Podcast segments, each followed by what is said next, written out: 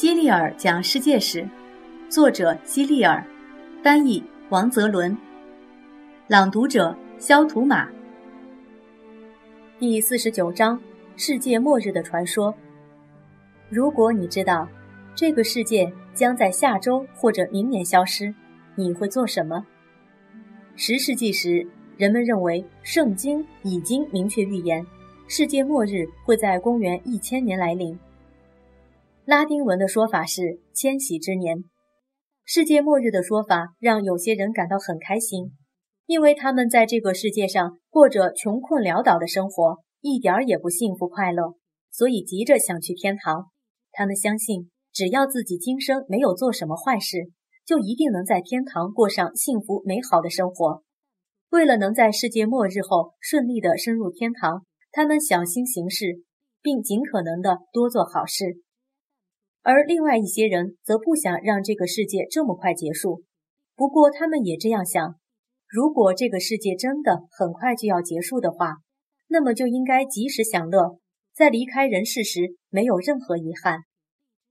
当公元一千年终于到来时，却没发生任何事情，世界末日并没有降临。起初，人们认为肯定是算错了时间，耶稣诞生后真正的第一千年还没有到来。他们就这样年复一年地等待着世界末日的来临。他们又重读圣经，觉得书中说的时间也许是耶稣死后的第一千年，而不是诞生后的第一千年。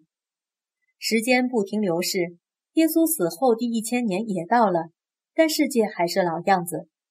人们开始猜想，一定是某种不可知的原因推迟了世界末日到来的时间。千禧之年已经过去了很多年，最后人们终于明白过来，世界末日不会到来了。每过几年，就会有些自作聪明的人跳出来，振振有词地说：“马上就要到世界末日了。”但我们可以肯定地说，在我们长大成人，甚至死后，直到我们的孩子成年和死后，世界依然会存在。当时的基督徒们都在为了世界末日什么时候到来而不停思索，而同时期的北欧却生活着一群对圣经里世界末日的说法毫不关心的人，因为他们在公元一千年的时候还没有成为基督徒。这些人叫做维京人或北欧人，与在阿尔弗雷德时代移居英格兰的丹麦人同属于一个种族。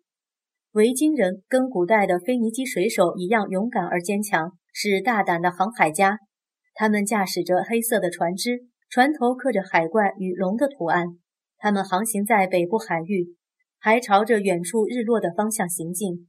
他们去的地方比任何水手去过的地方都遥远。他们还发现了冰岛和格陵兰岛。最后，他们的首领雷夫·厄里克森带领他们到达了美洲海岸。这一年是公元一千年，也就是说，当欧洲的基督徒期待着世界末日的时候，维京人却到了一个新地方。这个地方被有些人认为是世界的尽头。维京人在这个新地方发现了可以酿酒的葡萄，所以他们把这个新地方称为文兰，意为葡萄酒产地。我们现在还可以读到。他们在前往文兰的旅程中发生的故事，这些故事叫萨迦。在萨迦中，他们把文兰描绘成一个美丽的国家，到处都是绿油油的青草、茂密的树丛和野生小麦，有许多飞禽走兽和鱼类都生活在那里。即使到了冬天，那里依然温暖如春。维京人还遇到了生活在那里的当地人。我们现在。将其称之为美洲印第安人。我们并不太清楚这些冒险者们去过哪些地方，我们只知道他们到了纽芬兰岛、加拿大，或许他们还到了南边的马萨诸塞州的科德角。虽然维京人继续航行在大西洋的北部，但他们在美洲的停留时间并不是很长。我们只是好奇，哥伦布的冒险旅行有没有受到维京人的影响呢？他们是否知道维京人的文兰萨迦？